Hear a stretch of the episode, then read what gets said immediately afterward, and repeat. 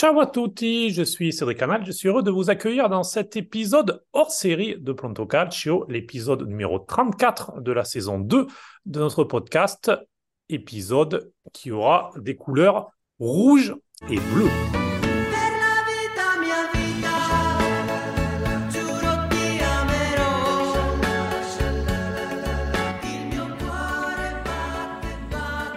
Pronto Calcio spécial Paris Saint-Germain à la sauce italienne. Salut Raphaël Gauthier. Salut à tous. Alors c'est toi qui as eu cette idée puisque tu étais l'invité de Culture PSG il y a quelques semaines pour parler notamment du match aller mais aussi du match retour entre le Milan et le Paris Saint-Germain en Ligue des Champions. Et du coup, eh bien, lors de ces euh, échanges, tu, tu, as échangé du coup justement avec notre invité et tu as eu cette bonne idée à ton tour eh bien, de, lui proposer de venir dans Pronto Calcio. Il s'agit de Philippe Goguet. Je te laisse un petit peu le présenter. Oui, effectivement, j'ai été euh, dans, ces podcasts qui, étaient qui sont de très bonne qualité et que vous pouvez euh, écouter, regarder, puisqu'il est sur plusieurs supports euh, différents dont, dont, il parlera après. Et on est bien accueillis, on parle librement. Je suis intervenu sur la double confrontation PSG-Milan et, et c'était assez pertinent. Et je je pense que son public a apprécié que, que moi je vienne parler de Milan, puisqu'il ne connaissait pas forcément toute l'actualité italienne. Et euh, j'ai senti peut-être le besoin de faire la même chose pour nous avec quelqu'un qui a un regard extérieur sur le calcio, avec quelqu'un qui peut peut-être prendre un peu plus de recul que nous sur la situation de l'Italie en Europe, de la situation des joueurs italiens, mais aussi de la Serie A. Et je pense que Philippe Goguet sera vraiment pertinent pour répondre à nos questions. Bonjour Philippe. Bonjour à tous, très content d'être là, de parler euh, Serie A, Calcio, Nazionale peut-être même, puisque sommes peu après une belle qualification. Enfin, belle, je ne sais pas, mais au moins une qualification pour l'Euro de l'Italie. Et c'est pas toujours facile pour l'Italie en qualification, paraît-il.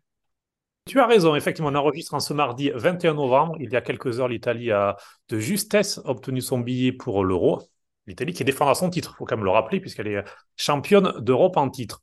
Alors Philippe, tu es avec nous pour parler, comme le disait Raphaël, euh, de calcio, pour parler euh, justement de, ton regard euh, sur le football italien. Quel est ton rapport Quel est ton lien? Peut-être commencer avec ça, avec le football italien. on est tous les trois plus ou moins de la même génération, donc c'est le football des années, j'imagine, 90, 2000, non oui, c'est exactement ça. Moi, je suis né en 85, donc j'ai connu le PSG de Canal+, surtout à partir de 91 euh, jusqu'à 2000, quand ça allait encore à peu près. La dernière, les années 2000 sont globalement oubliées pour le PSG. Mais donc j'ai connu la Serie A très forte. J'ai connu la Serie A qui, malheureusement, ses équipes ultra dominantes m'ont beaucoup fait pleurer étant petit enfant quand euh, la Juve, puis le Milan AC ont réduit en, néant mes rêves européens à l'époque. Donc, euh, j'ai vraiment connu ouais, la glorieuse Serie A des années 90. Et à l'époque, euh, le PSG était un peu le souffre-douleur pendant la saison de la Juve, puis pendant le mercato, puisque la Serie A venait allègrement se servir dans les compositions du Paris Saint-Germain. Euh, un certain ballon d'or qui a fini à Milan, un excellent milieu offensif, second attaquant qui a fini chez les cousins de l'Inter. Euh, qui c'est qui s'est fait piquer? Leonardo aussi, qui était parti au Milan C. Bref, euh, la Serie A a fait beaucoup de mal à mon petit PSG dans les années 90. On se venge un peu depuis, on va pas faire semblant. Mais en tout cas, oui, euh, j'ai connu bah, à l'époque, l'Italie était le pays numéro un du football, puisque l'Angleterre se remettait difficilement de, de ses suspensions liées au hooliganisme. Et bah, j'ai donc connu le, peut-être la période la plus dorée pour le football de club italien. Tu disais, vous êtes pas mal rattrapé depuis, on y reviendra tout à l'heure. Si on te demande comme ça, peut-être euh, deux, trois joueurs qui t'ont particulièrement marqué euh, dans les années 90, tu disais, c'est vrai qu'à l'époque, la Serie A, c'était le championnat où il y avait 7, 8 équipes avec euh, des joueurs assez, assez incroyables qu'on y repense. Bah, ouais, c'est ça. En fait, on a joué principalement.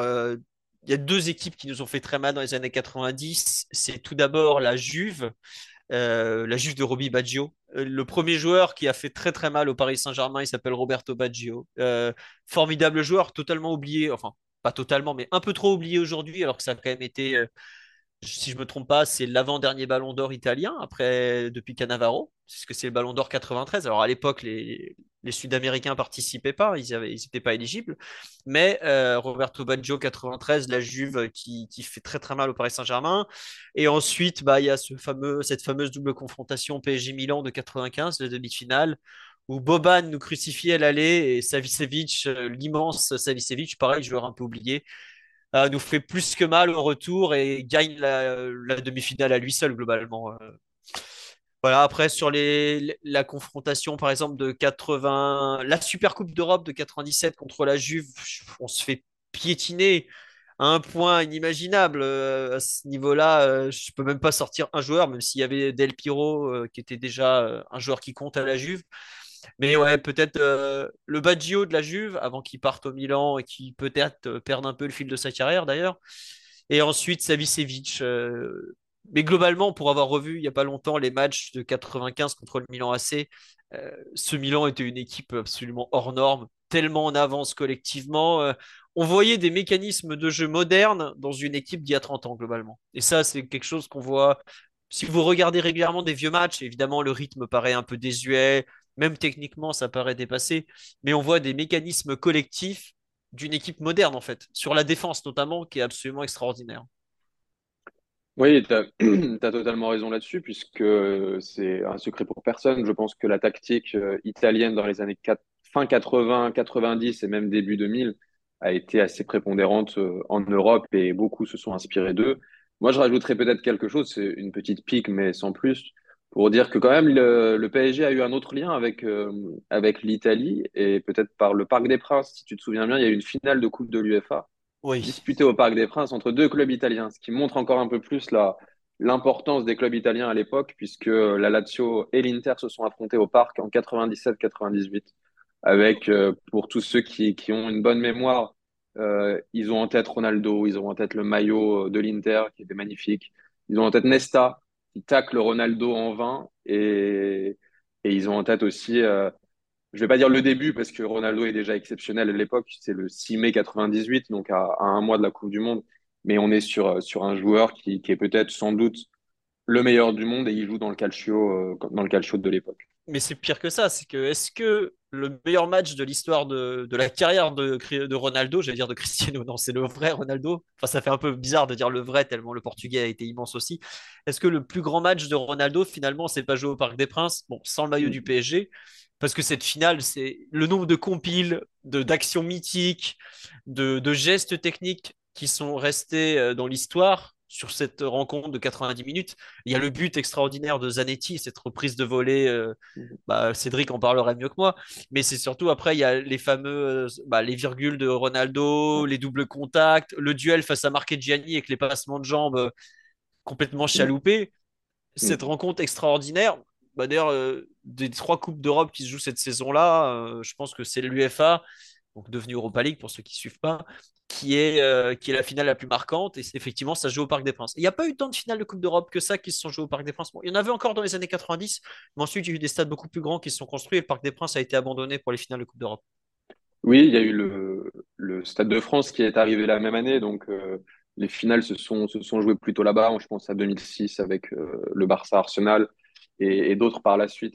Et effectivement, quand on, quand on revient sur ce match, on va pas faire long puisque ça ne concerne pas le PSG, mais c'était un match avec des joueurs d'extrême qualité. On pense à, il y avait, à la Lazio, il y avait Nesta, il y avait Mancini, il y avait Nedved.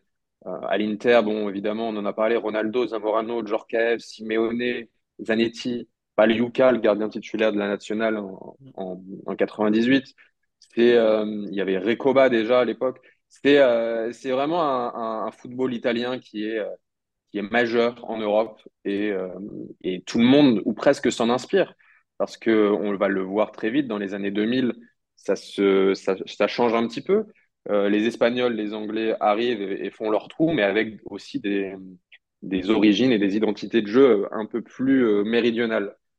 Et, et, tu vois, côté Inter, il y avait un certain Yuri Djorkaeff. Quand je parlais du fait que le, la Serie A a fait très mal au PSG dans le mercato, pratiquement tous les étés, les clubs de Serie A venaient prendre l'un ou les deux meilleurs du Paris Saint-Germain. Et dans l'équipe de l'Inter, il y avait, il y et si je ne me trompe pas, il y avait aussi Benoît Coet. Qui avait qui a fait qu'une saison au Paris Saint-Germain et qui est parti à l'Inter, qui a fait plutôt eu un très bon passage en Italie dans un rôle de joueur de complément. Et tous les étés, on s'est fait piquer Wea, on s'est fait piquer Djorkaeff, on s'est fait piquer Cohen, on s'est fait piquer Leonardo, euh, Daniel Bravo aussi, qui après la Coupe des Coupes 96 était parti rejoindre euh, le Grand Parmassé. Bon, lui, ça s'est pas forcément très bien passé, mais j'ai beaucoup de souvenirs d'une d'une Serie A qui dominait l'Europe et qui faisait ce qu'elle voulait, tant sur le terrain qu'en coulisses. Donc, euh, un peu, euh, vous voyez le Real Madrid aujourd'hui qui fait un peu ce qu'il veut quand il a envie. Bah, à l'époque, c'était la Serie A qui faisait ça avec le, Milan AC de Berlusconi en, tête d'affiche, évidemment. Mm. Tu as totalement raison. Koé, d'ailleurs, rentre pendant cette finale. Et moi, j'avais une petite question par rapport à, tout ce, que tu viens de dire. Est-ce qu'il y a eu peut-être une équipe parmi les autres qui, euh, qui, a eu ta sympathie dans, dans, la Serie A de cette époque-là? Alors, c'est une équipe. Moi, je ne vais pas mentir, mon autre équipe de cœur, enfin, l'équipe italienne que j'apprécie le plus, ce serait probablement l'Inter. Mais dans ces années-là, ouais, ne sois pas euh, atterré, Raphaël, mais ce que vous avez fait à Georges Weah en 95, je ne le pardonnerai jamais. Les approches pour qu'il lève le pied, lui, évidemment, il lève le pied parce qu'on lui parle du Milan AC, il rêvait d'y aller, donc forcément, il s'est fait couillonner. et puis il est ballon d'or, donc il avait raison oui, finalement. Oui, il a signé, il a... quelque part, il a eu raison. Mais je ne peux pas lui pardonner parce qu'à lui tout seul, il aurait pu faire des dégâts. Mais non, non euh, moi, j'appréciais, et c'est un peu, aujourd'hui, ça paraît désuet, euh, le Parmacé des années 90, euh, qui était une équipe Oh, c'était une, un peu une armée mexicaine avec ses, Argentins, ses Italiens, Asprilla. Oui, quelques, il y avait, il y avait Lilian Thuram et tout. Mm. Et peut-être que je les apprécie parce que c'est la seule équipe italienne qu'on a réussi à battre dans les années 90, puisque lorsque le PSG gagne la Coupe des Coupes, on a un quart de finale très dur contre le, le Parmacé. Mais j'ai toujours eu une certaine tendresse pour cette équipe, euh, ce maillot extraordinaire, euh, jaune et bleu. Euh, c'est une région un peu, euh, bah, c'est pas, c'est pas les grandes villes que sont Milan et Turin, c'est l'Émilie-Romagne, c'est beaucoup plus calme. Euh. et je sais pas, ce, le Parmacé, il y avait plusieurs joueurs que j'ai adoré, Mathias Almeida, donc je suis allé retrouver là dans les feuilles de match, et surtout Juan Sebastian Veron, qui est un joueur que j'ai adoré, qui était phénoménal, un, un relayeur avec des grandes jambes, une technique incroyable et tout. Euh, donc ouais, paradoxalement, l'équipe italienne pour laquelle j'ai eu de la sympathie, c'est plus probablement le Parmacé, parce que les autres m'ont fait tellement mal euh, que j'ai eu du mal à la fin à leur faire des, à leur euh, donner un peu d'amour. Et une petite tendresse aussi pour la Lazio de Sven Goran Eriksson, qui est championne d'Italie, parce que pareil, pas mal de joueurs que j'aimais bien mm. dedans. Euh, mais après, quand tu regardais les équipes, les deux meilleures, clairement, il n'y avait pas photo. C'était Milan et Juve. Euh, Juve incroyable à l'échelle nationale, un peu plus de mal peut-être à l'échelle européenne. Et le Milan AC qui était un peu entre deux périodes, la fin de la, de, la période très très glorieuse du début des années 90, fin années 80 avoir un peu de rebond vers 95, euh, 96. Bon, la fin des années 90, déjà, le Milan, ça avait plus de mal à tourner. Mais euh, ouais, non, euh, un peu ce Parme assez oublié qui aujourd'hui est devenu un peu le truc de hipster. Ouais, j'adorais Parme, mais c'est vrai que j'aimais bien cette équipe globalement. Et juste un petit mot sur euh, Balbo et Crespo, qui étaient deux attaquants que j'adorais, qui ont fait des carnages littéralement sur les défenses adverses qui étaient quand même deux, deux super joueurs qui, pareil, je vois Abel Balbo, si je me trompe pas, un Argentin un peu sorti de nulle part, qui était quand même un sacré buteur. Mais il n'a pas joué longtemps à Parme, il a fait qu'une saison si je ne me trompe pas. Mais j'ai le souvenir de lui à Parme, alors que je crois qu'il est plus à la Roma finalement. Et pour le reparler de Crespo, il a tellement adoré l'Italie qu'il y a fait quasi toute sa carrière. À partir de, 1996, où il débarque à Parme euh, de River Plate, il a joué quasi toute sa carrière jusqu'à 2012 en Italie, hormis euh, deux ou trois petites saisons à Chelsea. Sinon, il a joué à Parme, à Lazio, à l'Inter évidemment. Il a rejoint l'AC Milan, euh, club au sein duquel il met un doublé en finale de Ligue des Champions, rien que ça. Ensuite, il retourne à l'Inter et après, il termine un petit peu en beauté avec le Genoa une saison, mais surtout un retour à Parme, là où il avait commencé là où il est toujours apprécié. L'attrait de l'Italie de cette époque-là, il n'est pas seulement chez les supporters, il est aussi très marqué chez les joueurs et chez les joueurs de l'époque, encore plus peut-être chez les étrangers qui n'étaient pas italiens. Mais tu vois, regarde, aujourd'hui, tous les joueurs, ils te disent la première ligue, machin chose, ou le Real ou le Barça. Globalement, tu as trois pôles d'attractivité, c'est première ligue, Real, Barça. À l'époque, l'attractivité numéro un, il n'y avait pas le début d'un doute. Hein. C'était l'Italie. Quand tu avais le choix entre le Milan AC, le Real Madrid ou le Barça, tu signais au Milan AC ou à l'Inter ou à la Juve. Est-ce que en 2023, on peut imaginer que Ronaldo quitte le Barça de l'époque pour signer à l'Inter? Aujourd'hui, c'est un transfert qui n'a aucun sens, si je peux me permettre. C'est n'est mm. pas contre les clubs italiens. Aujourd'hui, tu es un top joueur, tu ne pars pas dans une équipe italienne parce qu'il n'y a pas forcément les moyens économiques, parce que sportivement, c'est peut-être moins intéressant aussi. Ça montre un peu le déclassement du calcio par rapport à ce que ça a été. Euh, mais c'est aussi la dynamique des pays selon les décennies, ça fait partie du football. Ça n'a pas toujours mm. été l'Italie au sommet et je pense que ça ne sera pas forcément toujours l'Angleterre ou l'Espagne au sommet. Puis d'ailleurs, bah, le dernier gros transfert, effectivement, bah, c'est Cristiano Ronaldo par la Juve. Et euh, la Juve qui a fait de, gros, gros efforts financiers qu'il a aussi payé euh, par la suite parce qu'elle n'avait sûrement pas les, les capacités, contrairement à, 15-20 années euh, plus tôt. Je voulais voir avec toi aussi, Philippe, donc tu parlais de, de Parme, tu parlais de, de lui comme ça. Est-ce que tu as déjà fait des, stades en Italie? Est-ce que tu voilà, as déjà vu des matchs de Serie A de, de calcio? Alors, j'avoue que j'ai J'étais trop petit pour faire les déplacements à l'époque. Et ensuite, quand j'ai beaucoup fait de déplacements, le PSG jouait pas forcément en Italie. Donc, ce qui fait que des stades italiens, j'ai fait le... celui de Florence. On avait joué un match amical à Florence en juillet 2008. J'étais en stage, j'étais bizarrement tombé malade en stage pour aller faire un tour à Florence. On avait fait euh, trois jours sur place avec deux trois potes, c'était super, excellent souvenir. Bon alors il n'y avait pas grand monde, mais euh, le stade Artemio Franchi, donc j'y suis allé. Et je suis allé à San Siro un jour, c'était je crois genre mars 2010 ou 2011 pour un Inter-Atalanta Bergame absolument horrible. Un 0-0 dans le plus mauvais de, l'Inter post-Mourinho. Mm. Où euh, en trois, enfin, le seul moment où le stade s'est un peu enflammé, c'est quand Zanetti a remonté la balle sur 25 mètres, alors que le pauvre, il avait déjà 40 ans, il n'y avait plus rien dans les chaussettes. Vraiment le, pire du calcio. Euh, les supporters de Bergame, je crois, étaient arrivés en retard. Euh, c'était le moment où ils avaient mis en place la, carte des supporters, comment elle s'appelle, la Tessera des Tifoso, euh, où ils ne, la voulaient pas. Donc en plus, c'était à moitié un conflit avec les dirigeants. Vraiment, le, tout ce qui donne pas envie du football italien. Alors je sais que c'est qu'un match, donc faut pas juger. Et San Siro est un monument du football, évidemment. Mais c'est vrai que j'en garde pas un très très bon souvenir, alors que j'étais allé voir deux équipes que j'apprécie plutôt dans un stade que j'avais envie de découvrir. Le stade est très impressionnant, la montée, tout ça. Mais au final, euh, vraiment, j'y suis allé au pire du football italien et de l'Inter. Donc, euh, pas un très très bon souvenir. Et j'aurais bien aimé aller à. Comment ça s'appelle? À Rome, au stade olympique, euh, une fois, même si on est très loin du terrain. Mais le hasard a fait que j'y suis jamais allé, tout simplement. Peut-être un PSG là-dessus, peut-être un huitième de finale de Ligue des Champions, qui sait Qui pourrait y inviter dans, dans, quelques semaines. Justement, Justement, on va parler, on va passer après avoir euh, parlé du passé, de ce qui t'a fait, euh, ce qui t'a plu ou pas, en tout cas comment tu as découvert euh, la, Serie A, le calcio. Football italien moderne, qu'est-ce que tu en penses? Et surtout, il y a eu pas mal de rencontres. Tu disais, il y a eu peu de rencontres dans les années 90 entre le PSG et les clubs italiens. En revanche, il y en a eu oh. pas mal ces dernières années. depuis 2018, le PSG croise des clubs de Serie A quasiment tous les deux ans en moyenne. C'est ça. Alors, les années 90, on a joué beaucoup d'équipes italiennes. C'est les années 2000 où on était nuls. On joue, comme on ne joue pas la Coupe d'Europe, forcément, on ne joue pas les équipes italiennes. On a croisé donc le Napoli 2018, très très bonne équipe. Le Napoli, si je ne me trompe pas, ne sort pas de sa poule avec 12 points ou quelque chose dans le genre. C'était la poule, la fameuse poule PSG, Liverpool, Napoli, Étoile Rouge. Et euh, nous, on sort premier parce qu'on est les seuls à être allés gagner à Belgrade au final. Le Napoli rate sa qualification sur un but de Di Maria à la 94e au Parc des Princes excellente équipe ce Napoli. C'était le summum du Napoli où Alan était le pilier de l'entrejeu.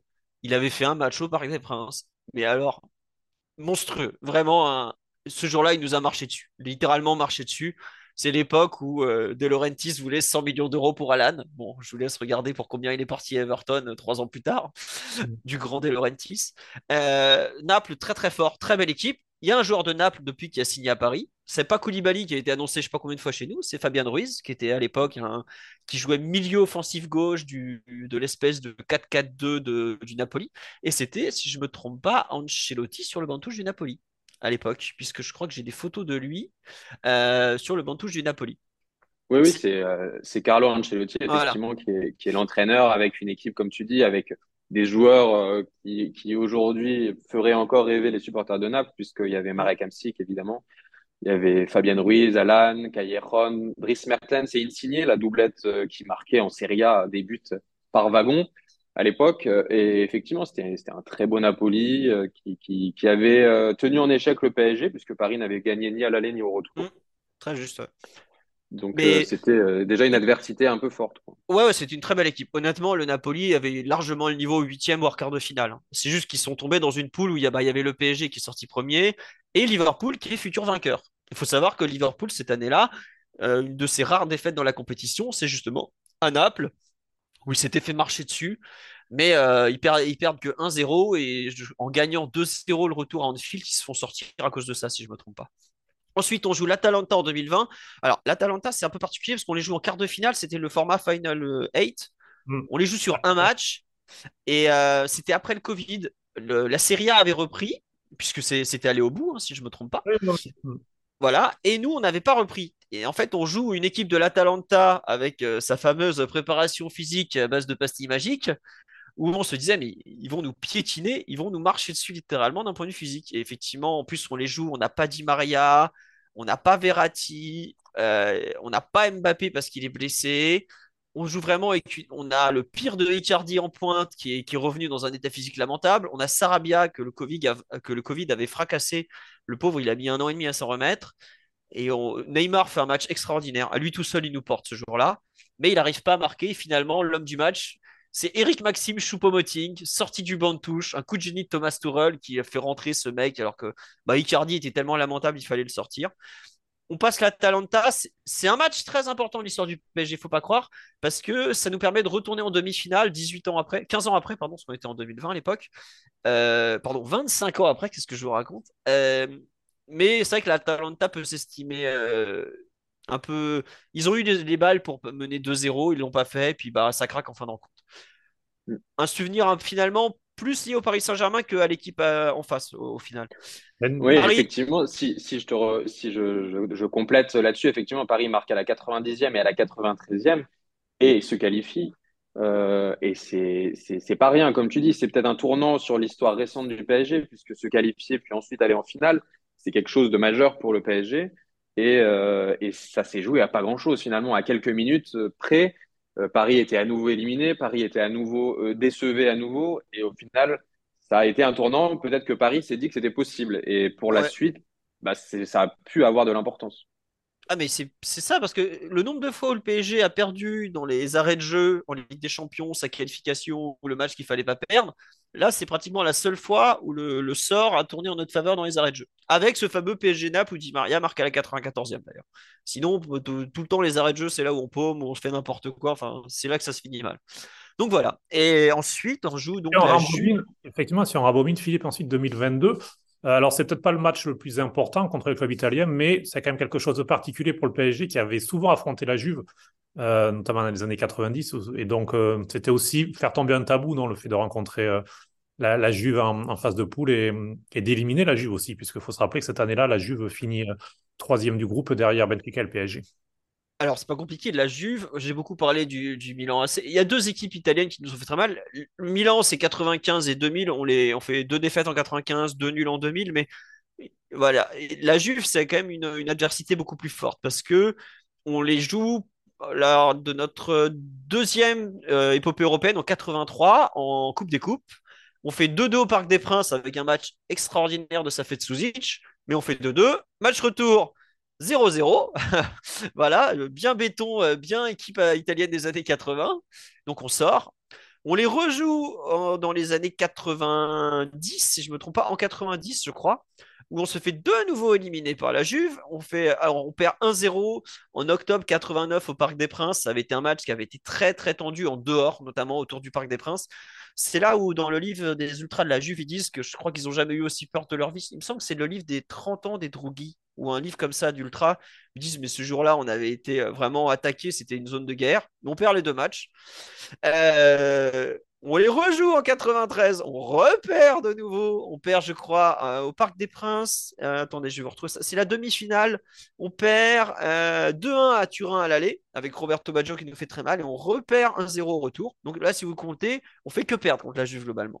Arrive la Super Coupe d'Europe 97 où on se fait mais humilier. Donc on prend 6-1 au Parc des Princes face à des joueurs turinois qui devraient peut-être sortir un peu de la pharmacie, comme l'avait dit un célèbre entraîneur local. On repère ensuite le match retour, parce qu'à l'époque, la Super Coupe d'Europe se joue en deux matchs. Turin a tellement pitié de nous, ils font jouer, ils font jouer le match en. Je sais plus si c'est en Sicile ou en Sardaigne. C'est à Palerme. Euh, donc je confonds toujours les deux, ne m'en voulez pas. En Sicile, on repère 3-1. Et donc arrive l'année dernière où, pour la première fois, on a donc battu la Juve 2-1 à l'aller, mais on fait pas un très bon match. 2-1 en retour, on fait pas un très bon match non plus. Mais c'est la première fois de l'histoire du Paris Saint-Germain que le PSG va gagner un match en Italie, enfin à Turin, parce qu'on avait gagné à Naples au tout début des années 90 sur un tour de Coupe de l'UEFA. Mais c'est peut-être le seul héritage de Christophe Galtier, c'est qu'il est l'entraîneur qui a battu deux fois la Juve et qui est allé gagner à Turin dans un j'ai envie de dire dans un grand stade italien, parce qu'en fait, le Napoli PSG de 92, si je me trompe pas, le match n'est même pas allé jusqu'au bout parce que les supporters avaient arrêté la rencontre. J'ai un doute entre le match à Naples ou le match à, à, Salonique au tour d'avant. Je sais qu'il y a un des deux matchs qui ne s'était pas joué en intégralité parce que non, c'était à Salonique où ça s'était pas fini. Le PSG va gagner à Napoli euh, en octobre 92, 2-0. Euh, je crois que c'est Comboiré d'ailleurs qui marque ce jour-là. George, non, doublé de Georges pardon, Comboiré, c'était au tour d'après. Bref, on s'en fout. Mais toujours est-il que le PSG a rarement gagné en Italie, très très rarement, a très souvent perdu même. Mais il est allé gagner à Turin grâce à Christophe Galtier. C'est à peu près le seul truc qu'on retiendra de positif de son passage. Mais ça n'avait pas été simple au final. À une époque, et tu as raison de le dire, c'était pas évident de gagner dans les années 80-90 en Italie. Pour les, les, les moins jeunes d'entre nous, c'est vrai qu'il faut se rappeler aussi le contexte. Aller jouer en Italie dans les années 80-90, ça signifiait quand même se déplacer dans une terre un peu hostile euh, en termes de supporters, en termes également bah, d'hostilité, euh, je vais pas dire malveillante, mais tu savais pas comment tu allais être reçu également par l'équipe adverse.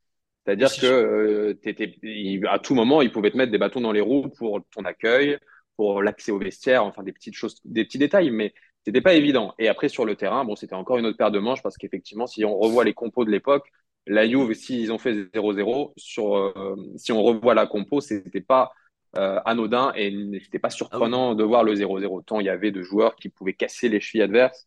Euh, et donc voilà. Et le football italien a, a vraiment changé par rapport à, à cette époque-là. Et on le voit, et je te lance un petit peu sur la transition avec le, la dernière double confrontation, c'était contre Milan où on a une confrontation contre un Milan qui n'est quasiment pas italien, qui est beaucoup plus européen. Et j'ai eu l'occasion euh, d'intervenir dans ton podcast euh, sur ce sujet-là. C'est un Milan qui est complètement différent, avec une, même si le coach est italien, la mentalité, la tactique est moins italienne que, euh, que, que par qu'à l'époque. Oui, bah, si je me trompe pas, lors de PSG Milan AC, Milan AC PSG il y a trois semaines, euh, il y a autant de joueurs formés au PSG côté Milan que côté, euh, que côté PSG. C'est-à-dire qu'il y a Maignan qui est formé chez nous côté Milan, il y a Warren qui est formé au PSG chez nous, puis voilà, ça fait un de chaque côté. Truc, Et il y a peut-être même Adli si on veut rajouter. Oui, pardon, j'avais oublié Yacine. Et en fait, je pensais à Yacine, il y a même Fodé Touré qui est passé chez vous qu'on a formé. Donc mm. voilà. Euh, aujourd'hui, euh, oui, le Milan AC n'est plus trop une équipe italienne. Et je trouve que dans ce, qu'on a pu ressentir sur les Juves 2022, Milan 2023, qui sont des affrontements récents par rapport à ce qu'on a pu voir dans le passé, c'est qu'on sent plus la domination tactique des équipes italiennes. C'est quelque chose qui a un peu disparu. Dans les années 90, on sentait même une domination physique. Surtout la Juve de 97, où là, euh, les mecs, ils couraient comme des avions, faut, faut le dire, c'était de la triche au bout d'un moment. Enfin, ça s'est vu, hein. Euh, ça s'est su surtout après. Mais euh, et je trouve qu'il y a quelque chose qui a disparu aussi, c'est le, le, vice italien, quelque chose qui était très particulier. Vous alliez en Italie dans les années 90, il y avait un arbitre officiel, il y avait un arbitre officieux, c'était l'équipe italienne. Où ils arrivaient toujours à, au bout d'un moment, arbitrer à moitié à leur sauce. Tu sais jamais comment ils s'y prennent, mais il y avait une vraie sensibilité pour euh, comment influencer un match sans être dans l'illégalité. Et ça, c'est quelque chose qui a totalement disparu de la culture italienne actuelle.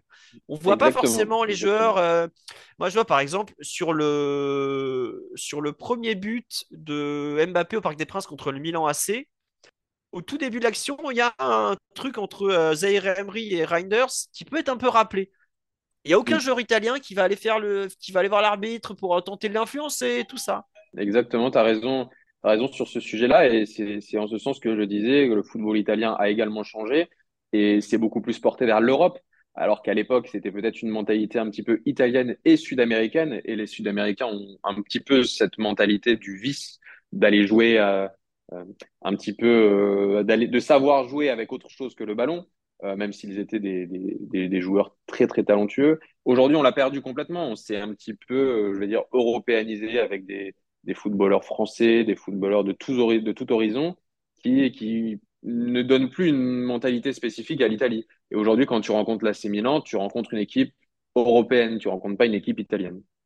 Oui, c'est ça, oui. Tu as une internationalisation du football euh, liée au fait que des joueurs viennent d'un peu partout, qui a possiblement enlevé un peu la spécificité des équipes italiennes.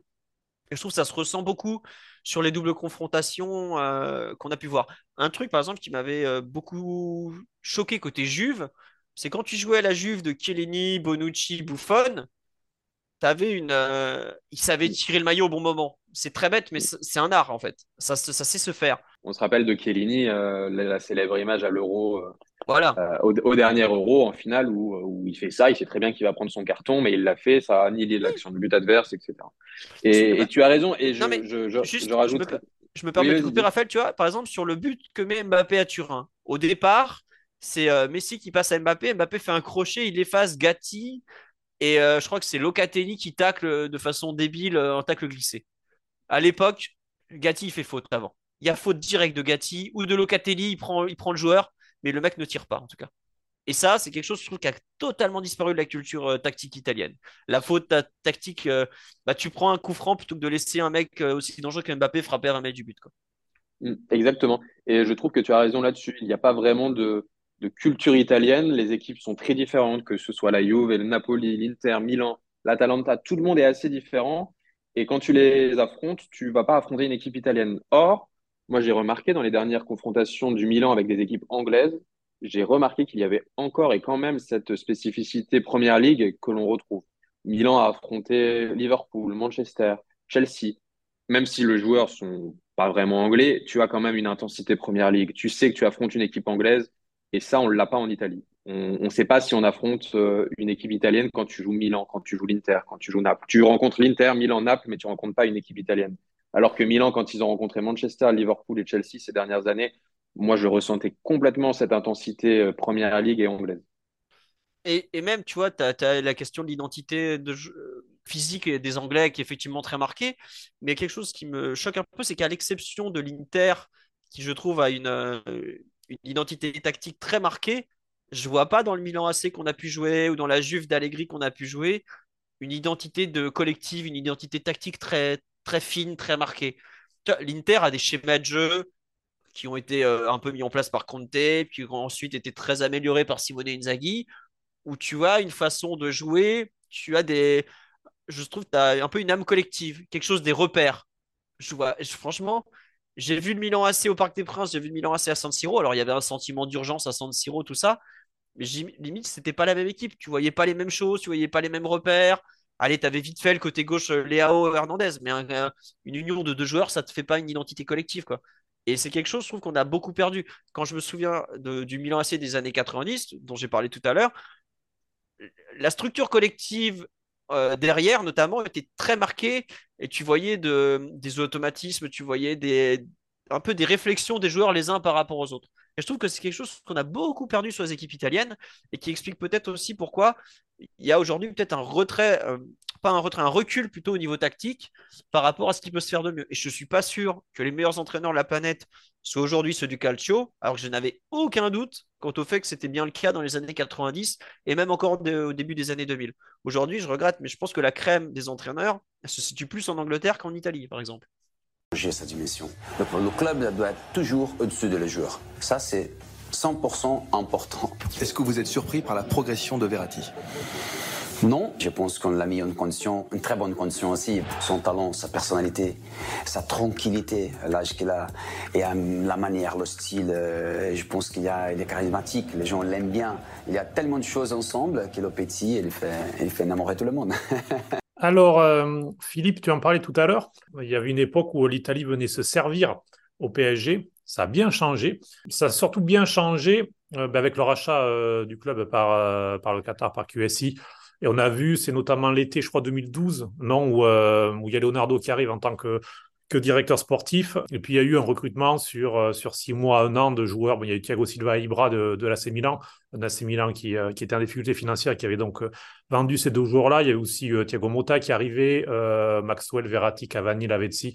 Arrivé un petit peu de partout de la Serie A avec Leonardo donc qui, qui guidait ce recrutement. Il y a aussi Ancelotti qui est arrivé comme entraîneur. On a on avait presque l'impression que, que c'était un petit peu le 21e club de Serie A en quelque sorte. Il y avait, il y avait peut-être plus une culture italienne au PSG à cette époque-là que dans certains clubs euh, de Serie A. Ah mais totalement. En fait, quand Leonardo arrive à l'été 2011, le Qatar achète le PSG en juin 2011, donc juste avant le mercato, c'était parfait, surtout qu'à l'époque, on était aux prémices du fair play financier. Ils avaient un gros chéquier, le gros chéquier, il a servi. hein. Mm. Mais plus sérieusement, Leonardo est donc est brésilien, est passé par Paris en tant que joueur, et beaucoup resté à Milan ensuite. Il a, il est plus italien que brésilien dans le fond, Leonardo. Il est arrivé au PSG, il a vu l'état des trucs, il a fait non, non, mais en fait, on, va ramener du professionnalisme, on va faire monter tout le monde en compétences, hein, globalement. Il est allé chercher en Italie. Il a vu la compétence, elle n'était pas au sein du PSG actuel. Donc je parle de 2011. hein. Il est allé en Italie, il est allé chercher. Donc la première année, il va chercher, il rapatrie euh, Sissoko qui était à la Juve, euh, Momo Sissoko, Jérémy Ménez qui était en train de se perdre à la Roma. Il rapatrie aussi, euh, enfin il fait venir Javier Pastore qui était à l'époque à Palerme. Il n'a pas le temps de changer l'entraîneur, mais il commence à faire venir des joueurs. Ensuite, la deuxième salve, c'est au mercato hivernal où il fait venir donc Alex du PSV, de, de Chelsea, mais lui c'est un cas particulier. Thiago Motta de l'Inter, joueur très important, Thiago Motta de l'histoire du PSG moderne, janvier 2012. Maxwell, qui avait joué à l'Inter et qui est pas mal italien dans le style, puisqu'il a quand même eu en agent toute sa carrière. Il a fait un peu du. Il a joué comme deux ou trois saisons à l'Inter, j'ai un doute. Bon, il n'a pas beaucoup joué au final. Mais voilà. Et ensuite, l'été d'après, on va chercher euh, Verratti, petit prodige italien. On va chercher euh, Lavezzi, on va chercher euh, Ibra, Thiago Silva, As- Sirigu aussi qu'on était allé chercher l'été d'avant, Euh, joueur très important du PSG, premier gardien important du PSG QSI. Au final, on jouait effectivement, on était la 21e équipe d'Italie. Et d'ailleurs, ça se ressentait beaucoup parce qu'il y avait un... il y avait très peu de choses qui sortaient dans la presse au niveau du vestiaire. Je trouve que c'est quelque chose qui est très marqué de l'Italie. C'est globalement, le vestiaire est un endroit, je trouve, plus sacré qu'en France, où il y a moins de choses qui vont en sortir. Et depuis qu'on a moins de joueurs comme ça avec la culture transalpine, euh, on a beaucoup plus de choses qui bizarrement sortent du vestiaire et tout ça. On a plus d'infos qu'à l'époque où Ibra, grand patron euh, très influencé par la culture italienne, était bah, justement en place pour dire non, non, mais euh, ça se passe comme ça, faut arrêter. Et évidemment, Ancelotti. Après, euh, on a perdu un peu ce côté italien parce que Leonardo est parti, Ancelotti est parti, on a fait venir Blanc. On a continué à recruter un peu en Italie parce qu'on a fait venir Cavani. Même si ça, c'était un peu le, si je ne me trompe pas, c'était le dernier dossier important de Leonardo. Et ensuite, on n'a pas fait venir de joueurs italiens ou du championnat jusqu'à Achraf Hakimi à l'Inter pendant euh, quelques années. On a arrêté globalement de, de recruter en Italie parce qu'on s'est tourné vers un peu d'autres marchés. J'ai un doute là sur des joueurs qu'on a pu aller chercher en Italie. Mais il me semble qu'on a plutôt recruté en Espagne, un peu en Angleterre, avec les Di Maria, les Cabaye. euh, Mais vous aviez Luiz. toujours, mais Oui. vous aviez toujours cette influence, euh, entre guillemets, avec cette, cette aura italienne qui pesait sur vous, puisque tu n'as pas parlé, mais je pense que c'est important quand même, euh, de Jean-Claude Blanc, qui lui a Oui. été euh, à Paris de 2011 à 2023, et évidemment ancien euh, de la Juve, administrateur, donc dans l'administration de la Juve entre 2005 et 2011. Et ça, en plus de tout ce dont tu as parlé précédemment, ça montre quand même qu'il y avait des relations qui existaient à nouveau entre Paris et l'Italie.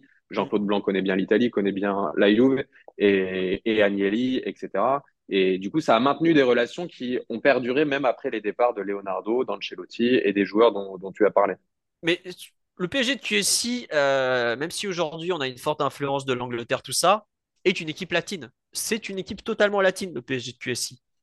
C'est une équipe qui a un peu de, France en elle, parce qu'il y a quand même quelques joueurs français, mais on tente d'en mettre de plus en plus, mais on verra ce que ça donne. Mais il y a beaucoup de football italien dans ce PSG, et il y a une forte touche espagnole aussi. Globalement, le PSG de QSI, c'est au départ une base d'Italie, euh, un peu d'injection d'Amérique du Sud, avec euh, toujours la, culture brésilienne qui a PSG depuis toujours, et de l'Espagne. Mais la partie italienne de l'équipe, elle, existe encore. Et aujourd'hui encore, le PSG a deux Italiens dans son effectif. Alors, Cherendour est un cas un peu particulier parce qu'il est parti très jeune au Portugal, aujourd'hui en France. Mais Gianluigi Donnarumma est quand même très très italien.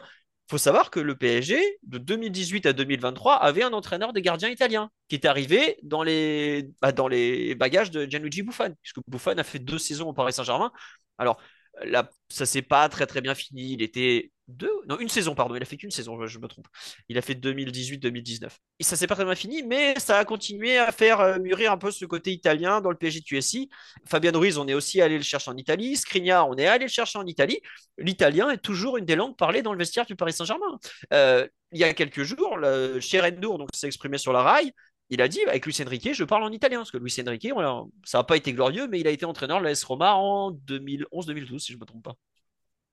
Et puis, euh, rien qu'en termes de, si on parle seulement des stats, on a Verratti qui est euh, juste derrière Pilorget au nombre de matchs joués. avec plus de 400 matchs. On a Cavani. Est-ce que Cavani est encore recordman de buteur à Paris ou il a été Non, non, il a été dépassé par Mbappé en mars dernier. voilà, c'est ça. C'était ce qui me semblait. Mais et Verratti a été dépassé par Marquinhos. Mais Marquinhos, pareil, il a joué en ah, Italie. Mmh. Et Marquinhos, mmh. il parle encore italien. Il faut savoir que pour certains mmh. joueurs, il parle. Je pense que la charnière Marquinhos-Skriniar sur le terrain, avec Donnarumma, ils parlent italien tous les trois, par exemple. On n'arrive pas à entendre parce qu'il bah, y a toujours beaucoup de bruit autour des, des, stats, tout ça.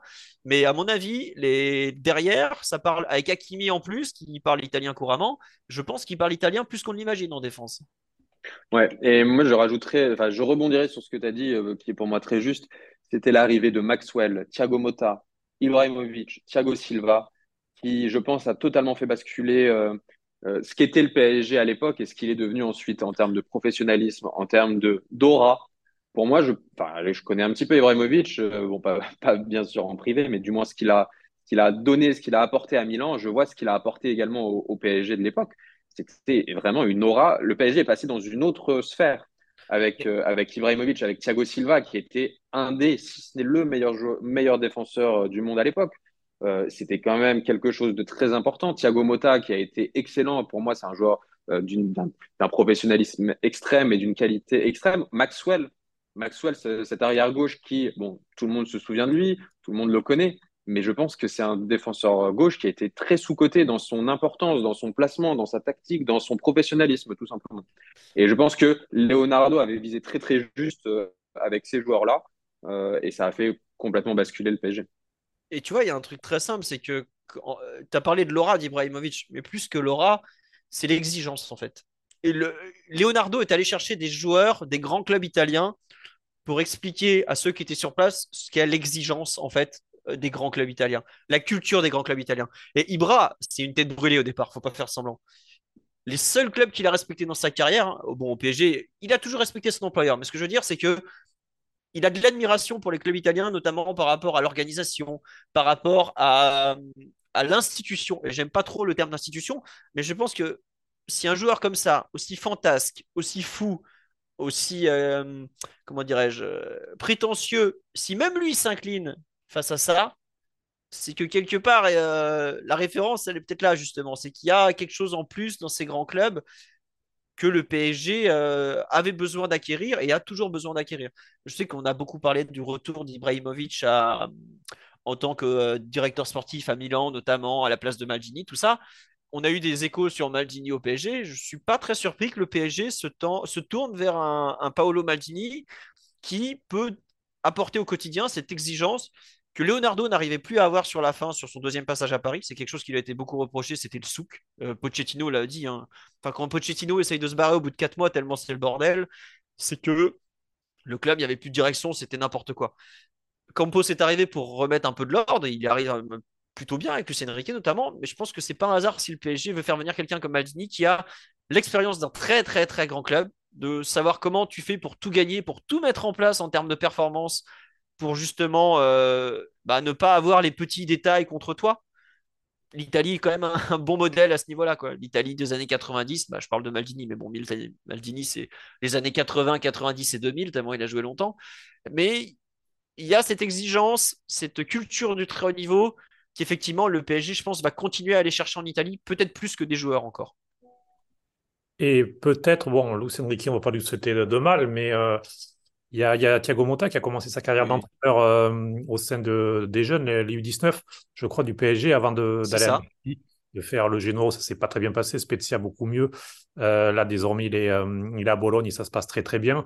et à chaque fois qu'il y a un changement d'entraîneur depuis deux ans au moins au PSG, parce que vous, vous changez d'entraîneur à peu près tout, tous les étés. Tous les deux ans. Nous, c'est deux ans en théorie. En théorie, c'est deux ans, nous. Alors, peut-être dans deux ans, du coup, euh, sûrement le nom de Thiago Motta de nouveau sera en haut de la liste, non? Parce qu'on a l'impression que c'est voilà, que, l'histoire est écrite, c'est comme ça, il, entraînera le PSG un jour. C'est totalement ça. Thiago Motta sera un jour l'entraîneur du Paris Saint-Germain A, puisqu'il a été excellent avec le 19, il a fait une saison, deux saisons, j'ai un doute, mais il a été très très bien. Franchement, il n'avait pas une génération de folie. Il a réussi à faire donner des carrières à des gamins euh, qui aujourd'hui d'ailleurs ont, réussi à signer pro grâce à lui alors que je suis pas sûr qu'ils auraient pu. Euh, il sera un jour l'entraîneur de Paris Saint-Germain. Tant que Nasser Al Khelaifi est le président, en tout cas, je suis sûr que Thiago Motta sera un jour l'entraîneur du PSG. Euh, Lucien Riquet a signé, je crois, 2 plus 1. Je pense qu'il fera au moins 2, peut-être 3 si, ça se passe bien. Pour l'instant, ça se passe à peu près bien, mais ça peut aller vite au PSG. Hein. même dans tous les grands clubs, hein, c'est comme ça. C'est, les résultats, tu restes, tu les as pas, bah, c'est terminé. Quoi. Mais Thiago Motta, s'il n'est pas l'entraîneur du PSG en juin 2025, euh, il le sera peut-être en juin 2026 ou 2027. C'est sûr qu'il sera l'entraîneur du Paris Saint-Germain un jour. C'est écrit et lui-même a jamais caché qu'il voulait l'être. Donc, euh, Aujourd'hui, c'était trop tôt, je pense, parce que Thiago Motta, malgré tous ses talents, il n'a jamais dirigé un match de Coupe d'Europe, il n'a pas dirigé un gros effectif. Euh, je pensais honnêtement que Motta, l'été dernier, allait prendre la place d'Inzaghi et l'Inter, y faire 2-3 ans, parce que l'Inter est un club comme le PSG qui use ses entraîneurs, et venir à Paris ensuite d'ici deux ans. Bon, là, euh, euh, Limonet, euh, visiblement, a gagné le droit de rester encore un petit peu. Et puis, c'est un excellent coach. Il a su, euh, la façon dont il a su reprendre la main sur la saison l'année dernière, c'est très fort. Donc, il n'est pas parti à l'Inter, ce bon Thiago. Je ne sais pas s'il fera une étape intermédiaire en fait entre Bologne et le PSG ou pas. C'est plus ça la question que je me pose pour Mota. Est-ce qu'il te fera pas, par exemple, je sais pas, un an ou deux dans un club peut-être un peu plus huppé comme la Fiorentina, la Lazio, je pense qu'ils sont contents de ça. Mais vous voyez un peu le genre de club italien comme ça, pas le top 3, mais un peu en dessous. Quoi. Peut-être la Roma, parce que Mourinho euh, voilà. à... oui, effectivement, ce serait. Je pense pour lui, je pense que ce serait l'idéal parce que euh, le PSG a quand même cette habitude quand même de bouler les entraîneurs. Ah ouais. Et ce serait dommage euh, que ça lui arrive aussi parce qu'on le voit depuis là depuis deux ans vraiment il a une vraie progression et même c'est devenu un entraîneur beaucoup plus pragmatique parce que qu'il faisait euh, chez les jeunes du PSG si je me souviens bien c'était quand même très très audacieux dans les idées. Quand il parlait de de, schéma tactique un peu révolutionnaire il est quand même beaucoup plus dans voilà quelque chose de, classique. Il sait aussi avoir le bloc bas il sait aussi défendre il sait aussi subir il sait aussi gagner 1 à 0 donc c'est ça devient encore plus un entraîneur bah, l'italienne justement. Donc c'est plutôt bien pour lui aussi bah, tu vois, tout à l'heure, on parlait de ces Brésiliens qui sont plus italiens qu'autre chose. Euh, Thiago Motta, euh, comme Leonardo, est très, très transalpin. Mm. Thiago, euh, lui, il a carrément joué pour l'Italie. Hein, mais aujourd'hui, c'est un, un, Italien, Thiago Motta, dans son approche. Et c'est marrant, c'est que bah, quand il l'avait cité lui-même, dans l'entraîneur qui l'avait le plus influencé, c'était Gasperini, quand il était au Genoa à l'époque. a fait une, c'est peut-être la saison qui change sa carrière d'ailleurs. Mais je pense oui, Thiago Motta sera l'entraîneur du PSG et il aura un peu, il avait besoin de cette, euh, ce, comment ce pragmatisme italien pour sa carrière. Parce que je me souviens quand il est arrivé au, Genoa en entraîneur, on avait regardé les premiers matchs. Je crois qu'il il est presque arraché un match nul à Turin. Après, il perd, je crois, à l'Inter, mais il fait un, il fait un 0-0 l'Inter. Enfin, il n'a pas des mauvais résultats, mais il se suicide sur les petits matchs avec des choix complètement délirants. Et aujourd'hui, on voit qu'il fait plus les mêmes erreurs. Euh, c'est devenu un entraîneur un peu plus mature. Je pense qu'il lui manque de l'expérience en Coupe d'Europe face à d'autres types d'entraîneurs. Des entraîneurs euh, des, équipes anglaises, jouer des équipes espagnoles, jouer des équipes de l'Est dans des, dans, des, dans des endroits bien bourbiers. Là, euh, novembre en Pologne, ce genre de truc. Et après, il sera mûr pour le grand cirque parisien, le retour. Alors, euh, donne-nous un peu des nouvelles, ça va, nous intéresser à Raphaël et à moi de, de jouer, parce que bon, nous, on, suit tous les championnats aussi, mais bien sûr, on est un petit peu plus focus sur, sur la Serie A, notamment dans ce podcast. Donnarumma, euh, qui a pas mal été contesté, qui a eu du mal à devenir le numéro 1, numéro 1 mm. au début lorsqu'il est arrivé au PSG, puis d'autres joueurs qui ont rejoint euh, la Serie A récemment, où ça se passe plus ou moins bien pour eux. Il y a notamment Fabien Ruiz dans ces milieux de Naples, où ça a l'air assez compliqué. Milan Skriniar, même s'il a quelques critiques cette saison, il faut rappeler qu'il est arrivé libre là cet été il semble quand même plutôt bien s'imposer et rentrer dans, les plans de Luis Enrique. Donc euh, voilà, sur les joueurs actuels qui ont euh, un passé en Serie A. Alors, on va commencer par euh, Gigio Donnarumma. En fait, Donnarumma, il arrivé donc dans la foulée de son euro où il avait été élu meilleur joueur. Il a fait six premiers mois où il est vraiment en concurrence avec Kaylor Navas. À ce moment-là, il devient titulaire parce qu'il est meilleur que Kaylor Navas, qui à l'époque est pourtant un intouchable du PSG. Il faut savoir que Navas était le capitaine officieux du PSG il n'a pas hésité à mettre des pots de banane dans, les pieds de, ce bon Donnarumma. À partir du moment où Donnarumma est titulaire, vraiment, donc euh, sur la double confrontation contre le Real Madrid, avec cette, fameuse faute euh, erreur de, Madrid où Benzema lui pique le ballon mais il fait une grosse faute, il va ensuite stagner pendant six mois, voire un an et demi. Euh, bon, Navas ne va jamais reprendre la place, mais donc ces deux premières années sont finalement assez moyennes, même s'il est élu une fois meilleur gardien de Ligue 1, il ne faut pas l'oublier, sa première saison. Et là, depuis cet été, on a donc le changement d'entraîneur avec euh, Lucien Riquet qui, remplace Galtier et d'entraîneur de gardien avec ce mec qui arrive de Andorre, euh, donc euh, le club d'Andorre qui joue en D2 espagnol, hein, pas l'entraîneur des gardiens de la sélection. Et depuis quelques mois, il avait déjà bien fini la saison dernière de Naruma, mais il est vraiment sur sa ligne, il est toujours énorme. Mais je trouve qu'il est dans l'ensemble un très, très, très bon niveau. pour moi, cette saison en Ligue 1, il n'y a pas un gardien meilleur que lui. Il a rapporté des points à lui tout seul. Il a de la régularité. Au pied, il s'est franchement amélioré. Alors, c'est pas devenu Ter hein, soyons très clairs, hein. mais il y a beaucoup plus de, fluidité. On voit qu'ils le font beaucoup travailler, la relance, le jeu au pied, tout ça. Euh, aujourd'hui, il est revenu, je pense, facilement au niveau de confiance qu'il avait dans l'Italie de Mancini à l'Euro, par exemple, où il était très souvent sollicité au pied et il n'a pas fait trop d'erreurs. Il voyait que bah, quand il peut relancer au pied, il relance au pied. Quand il peut pas, bah, tant pis, tu, mets, tu allonges ou tu joues la touche, c'est pas très grave. On est à peu près revenu à ce niveau-là, voire un peu au-dessus. Moi, je suis très satisfait. Aujourd'hui, il n'y a aucun débat. Le titulaire du PSG, c'est Donnarumma. Cet été, on a vu des rumeurs sur un gardien de but, je sais pas quoi, Bounou, tout ça. Même Bounou l'avait dit, mais en gros, le PSG voulait plutôt un numéro 1 bis. Je pense qu'aujourd'hui, cette idée, mais elle est euh, aux oubliettes. Donc, Donnarumma, très positif. Pour moi, cette saison, c'est même le Parisien le plus régulier, pour, vous donner une idée. Il euh, faudra voir dans les phases éliminatoires de Ligue des Champions, ce qui nous a parfois coûté un peu cher, mais sinon, c'est vraiment devenu un, un gardien qui pour moi est revenu à son niveau de 2021 vraiment. Bah, vous avez vu à Milan quoi, il revient dans un stade qui a toute la, toute la ville contre lui et il fait quand même un très très très bon match à San Siro même s'il prend deux buts. D'ailleurs, petit mot national aussi où il est capitaine euh, et où il a, encore fait deux bons matchs et contre l'Ukraine il fait deux bons arrêts euh, décisifs. Donc on voit effectivement qu'il est euh, mentalement, ou tu avais raison de le dire, ces derniers mois c'était peut-être un peu plus compliqué pour lui. On sent qu'il est vraiment revenu, qu'il a une vraie confiance. Ouais, et je pense que le nouvel entraîneur des gardiens du PSG, ça lui fait beaucoup, beaucoup de bien. Vraiment. Moi, je sais que Spalletti, je commençais un peu à saturer de nos gardiens. Je les trouvais toujours avec les mêmes euh, points faibles. Euh, pas vraiment de progression. Il les maintenait à un bon niveau, mais il n'y avait jamais de, de progression en fait. On sentait pas de progression. Là, je trouve que on sent une vraie progression chez Donnarumma. Le fait d'avoir un entraîneur comme euh, Luis Enrique qui est très tourné vers le jeu, qui travaille beaucoup sur son équipe plus que sur l'équipe adverse, je pense que ça lui fait du bien. Mais bon, on va voir la suite. J'espère lui pas lui porter l'œil parce qu'on a besoin d'un grand Donnarumma pour sortir de notre poule de Ligue des Champions. Fabien Ruiz, depuis qu'il est arrivé, euh, il alterne un peu le bon, le moins bon. Fabien Ruiz, en fait, il a un problème, c'est qu'en Italie, je ne sais pas si ça se voyait tant que ça, parce que c'est un championnat qui n'est pas marqué par son grand rythme, mais c'est un joueur lent. Et dans un championnat physique comme la Ligue 1, ça a tendance à se voir. Moi, je trouve que c'est un très bon milieu de terrain. Sous-côté, parce que on accentue trop sur cet aspect visuel, sa lenteur qui est, très caractéristique, mais qui est un joueur fiable, balle au pied, qui est capable de marquer, qui est gaucher, qui est capable de jouer à beaucoup de postes, qui va souvent dépanner.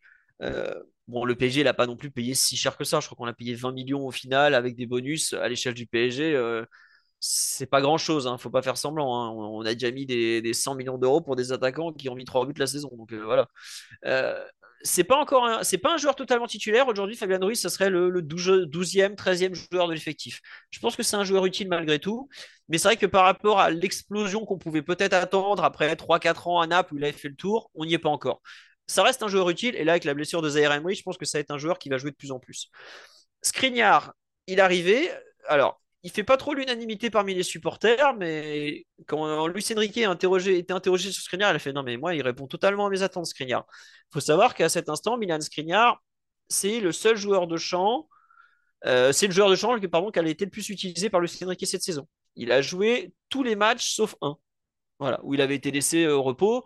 En sélection, pareil, il a fait 6 matchs sur 6. Donc c'est un joueur qui, après avoir très peu joué à l'Inter la saison dernière, est fiable physiquement je veux dire qu'il est apte à jouer en tout cas.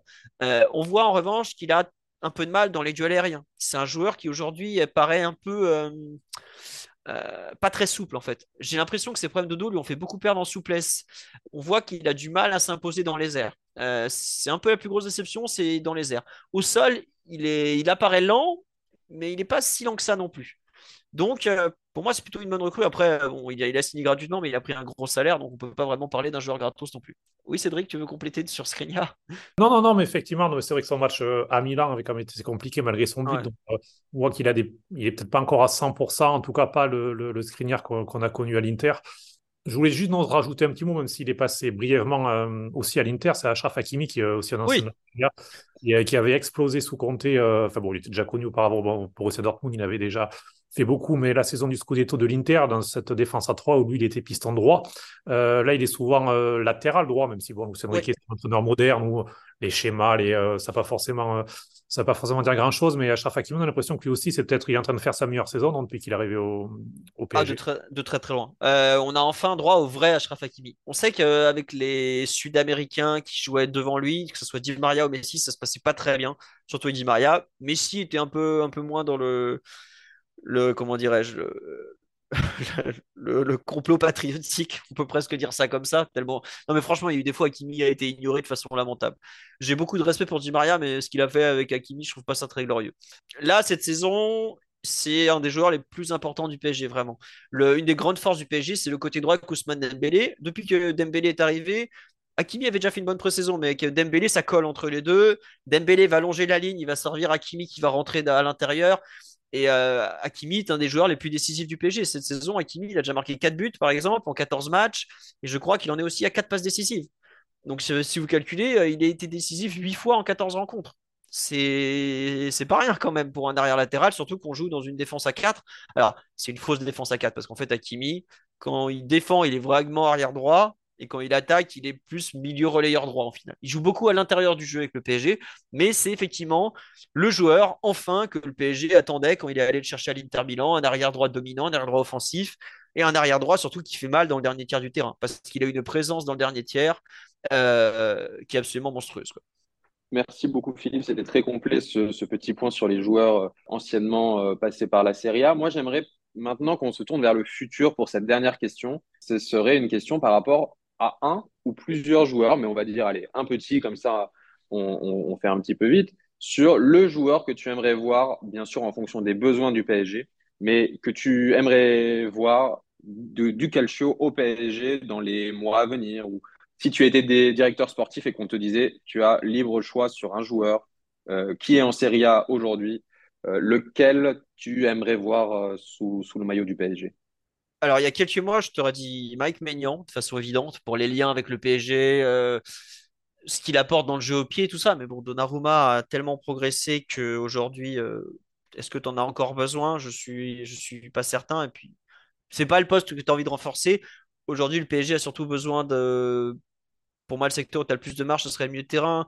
Forcément, tu as le, grand fantasme de beaucoup de supporters parisiens, c'est faire signer euh, Barella, l'excellent milieu de terrain militaire.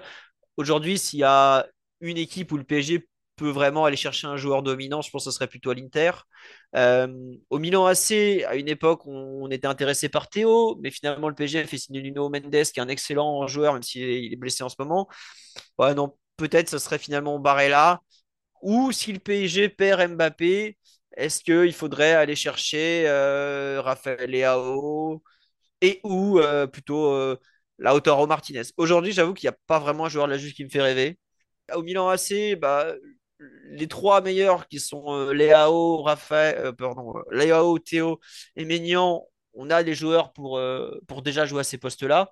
Et donc, il faut aller voir côté Inter. Et côté Inter, bah, c'est dans le secteur de l'entrejeu. Alors, j'aime beaucoup. Moi, j'adorais Brozovic. C'est un joueur que j'aurais beaucoup aimé qu'on signe. Mais Luis Enrique veut des joueurs jeunes. Brozovic, il a 31, si je ne me trompe pas, c'est un 92 tu peux pas aller chercher Brozovic. Chalanoglu, pareil, il va avoir 30 euh, ans l'année prochaine, il est de 94. Voilà. Donc, l'idée, ce serait plutôt Barella. Mais je euh, je suis pas sûr non plus, de par son âge, que ça soit forcément ce que le PSG viserait. Donc, euh, j'avoue, je n'ai pas du tout réfléchi à la question, mais ce serait peut-être ouais, un Lautaro qui, à mon sens, est probablement le meilleur joueur de Serie A à cet instant, qui me plairait le plus. Ouais. Oui, tu as raison. Je pense que c'est euh, aujourd'hui le meilleur attaquant de Serie A, mais tu m'as pas parlé de, de Osimhen, qui est peut-être la plus grosse valeur marchande. Mais je comprends, puisqu'à Paris, on a signé deux numéros 9 cet été. Et on ne sait pas comment faire. Quoi. En fait, c'est surtout ça, c'est que le PSG, dans l'idéal, Osimhen était le choix le, meilleur. Mais le PSG a fait signer Gonzalo Ramos et Colomani. Donc Osimhen, je l'ai sorti de l'équation tout simplement. Ah non, pour remplacer Mbappé, peut-être euh, Kfara du Napoli, évidemment. Que j'ai pas, j'ai pas du tout pensé à aller voir dans les, le, Napoli, mais il y a beaucoup de très très bons joueurs dans cette équipe, effectivement. Kfara, euh, visiblement, il rêve que du Real Madrid lui aussi. Donc, euh. Pour te donner quelques idées euh, en, milieu, en Serie A, qui, ont la cote, qui ont une belle valeur marchande, tu as parlé de Barella, on a parlé de Chala, qui peut-être est un peu trop vieux, mais on peut penser aussi à Benasser, Benasser de Milan, qui est un joueur qui, que l'on voit beaucoup moins parce qu'il s'est blessé, mais qui est un excellent milieu de terrain à Milan, sans doute le joueur le plus important dans l'entrejeu milanais. Ah. Et, et, lui, ça pourrait être une recrue. Bon, il est complètement francophone. Lui, il est algérien, mais il est, il est en France. voilà, il est du sud de la France. il a un fort accent euh, qui passera pas trop chez nous, mais c'est pas grave. non, mais plus sérieusement, en fait, que ça soit euh, Barella et Benasser, je les cite pas forcément parce que ce sont des joueurs qui sont pas très très grands. Et le PSG a d'énormes soucis de taille en fait. On est une équipe qui est pas très grande, on manque de présence aérienne. Et c'est quelque chose au bout d'un moment, euh, tu peux pas empiler des milieux de terrain qui sont pas très très grands. Euh, aujourd'hui, notre milieu de terrain le plus grand, ça doit être Fabien Ruiz, mais il gagne pas un ballon de la tête. Ougarté, il fait 1m82. Euh, Zahir malgré ses immenses qualités, il est je crois qu'il fait 1m76 on a un vrai souci de taille au Paris Saint-Germain. C'est pour ça que euh, si je devais prendre un milieu de terrain, c'est pas forcément en Italie que j'irais le chercher parce que je vois pas. Ouais, si, il y a Rabiot qui est grand, euh, mais ah, je suis pas sûr. Dire, 1m88, Adrien Rabiot, il a en fin de contrat dans, dans 8 mois, un petit retour. Ouais. Alors, le problème, c'est que je ne crois pas au retour au Paris Saint-Germain. Tous les comebacks qu'on a fait, ça a toujours été des échecs. C'est un joueur que j'ai beaucoup défendu en plus. Quand, quand il est parti, quand il joue à Paris, parce que je, je le connais, enfin je le vois jouer depuis qu'il a 14 ans, je le connais bien, mais euh, je crois pas au, retour au Paris Saint-Germain. À chaque fois, ça se finit mal, donc j'ai pas envie que ça se finisse mal pour lui aussi. Mais oui, lui pour le coup, il a, en plus, il est français, il rentrera dans la liste UEFA. Euh, il a beaucoup d'atouts qui pourraient correspondre. Je suis pas sûr que ça soit une bonne idée de faire revenir Adrien euh, comme ça au PSG. Tout comme c'est quelque chose qui m'aurait peut-être gêné de faire revenir Mike parce que à chaque fois, franchement, hein, vous pouvez prendre la liste des joueurs qui sont revenus au PSG. Le deuxième passage a toujours été beaucoup, beaucoup moins bon que le premier. Euh, de Luis Fernandez à Anelka, enfin Anelka, il ce qu'il était vraiment passé, on peut se demander, mais Arthur Georges, euh, Didier Domi, même Leonardo. Euh, voilà, j'ai beaucoup de mal à faire revenir les joueurs dans notre club. Il y a des clubs comme ça, ils savent faire revenir les joueurs et leur redonner de la, de la continuité, de la performance et tout ça. Nous, on n'est pas du tout dans cette catégorie-là une fois que tu es passé au PSG, tu es complètement brûlé pour ce club. Donc, fais ta carrière ailleurs, ce sera mieux pour tout le monde. Voilà. Moi, je te conseille, si tu cherches un milieu défensif un petit peu de taille, euh, un peu jeune, il y a Cope Miner qui, coche toutes les tailles, touche les cases, pardon. Il fait 1m85, il, a 25 ans, 24 ans. Il, joue très régulièrement à l'Atalanta depuis plusieurs saisons. Et, ça, peut, ça peut cocher toutes les cases si tu étais bah, directeur sportif. Peut-être qu'on aura enfin un Néerlandais qui va s'imposer au PSG alors, parce que globalement, on n'est pas très, on n'a pas la culture du Milan AC avec les Bataves, si tu vois ce que je veux dire. Nous, c'est plutôt des échecs et des échecs et des échecs. Oh, Van der était pas si nul. Bon, il a fini sur le banc de touche pour, pour quoi. Mais bon. Je rigole. Vous, vous, avez peut-être entendu mon rire qui, euh, qui a rappelé que Van der a joué quelques matchs à Cagliari seulement ah oui, c'est vrai. Il, est passé par Cagliari, mais il n'aurait joué que, que six matchs selon, selon Wikipédia. C'est possible. Après, euh, pour défendre le pauvre Grégory Van der euh, c'était un joueur qui avait complètement décroché mentalement sur la fin avec le PSG, qui avait des problèmes personnels, je pense, plus importants qu'on l'a imaginé. Et d'ailleurs, sa carrière, je crois qu'il joue même pas 50 matchs au final, une fois qu'il a quitté le PSG, alors qu'il il est parti, il avait 25 ans. Donc, euh, c'est ça fait partie de ces joueurs en souffrance sur le plan psychologique qui, qui aujourd'hui, je ne sais même pas ce qu'il est devenu d'ailleurs, euh, ont été mal accompagnés, je pense, à une époque, et ça devient un thème d'actualité euh, de façon euh, bienvenue, je pense. La, la, santé mentale des joueurs. lui, il fait vraiment partie de cette catégorie qui a l'air d'avoir malheureusement explosé en vol. Tu as raison, ça mériterait d'ailleurs un, un sujet à part entière à la santé mentale. Ça dépasse les championnats, bien sûr, c'est un petit peu partout. Et, de plus en plus, avec les réseaux sociaux, avec tout ce qui se passe, c'est vrai que c'est de plus en plus difficile d'être euh, voilà, un sportif euh, professionnel parce qu'il y a une exposition qui est telle qui, qui parfois, euh, voilà, on ne sait pas ce qui se passe dans leur tête, dans leur vie. Donc, parfois, les critiques sont, souvent, les critiques sont, sont vraiment déplacées. Ben, Philippe, Merci beaucoup d'avoir été avec nous. C'était un vrai plaisir. Philippe Goguet de Culture PSG, je le rappelle, le site de référence pour suivre l'actualité du Paris Saint-Germain. Euh, c'était un plaisir de passer cette heure avec toi pour parler de, des liens avec euh, le Paris Saint-Germain, avec, euh, avec le football italien. le podcast, on l'a titré Le PSG à la, à la sauce italienne. Eh ben, écoutez, c'était un immense plaisir aussi toujours sympa de parler de l'Italie, du calcio, de ces grandes équipes italiennes des années 90, même si le montant fait souffrir. Et puis bah, continuer sur Pronto Calcio. Euh, j'aime bien vous écouter comme ça, avoir mon petit résumé de la Serie A, sachant que j'ai pas forcément le temps de voir les matchs comme vous. Donc euh, vraiment très content d'avoir été parmi vous. Merci Philippe. Et euh, oui, comme l'a dit Cédric, n'hésitez pas à aller voir le site Culture PSG, écouter les podcasts, regarder en replay sur YouTube ce qu'il se passe. C'est toujours très pertinent, très intéressant. Merci à tous. Et puis, ben, on se retrouvera peut-être dans, quelques mois avec la Ligue des Champions. Peut-être le Paris Saint-Germain croisera la route euh, de l'Inter, de Naples, de la Lazio ou encore du Milan AC de nouveau à partir des quarts de finale. Qui sait ce que l'avenir nous réservera? Philippe, merci beaucoup. Merci à tous de nous avoir suivis. Vous pouvez bien sûr retrouver ce podcast sur les différentes plateformes comme Spotify, Apple et tous les autres. Et puis vous pouvez aussi nous suivre sur Twitter, désormais appelé X, ou encore Instagram. Ciao, ciao. Ciao.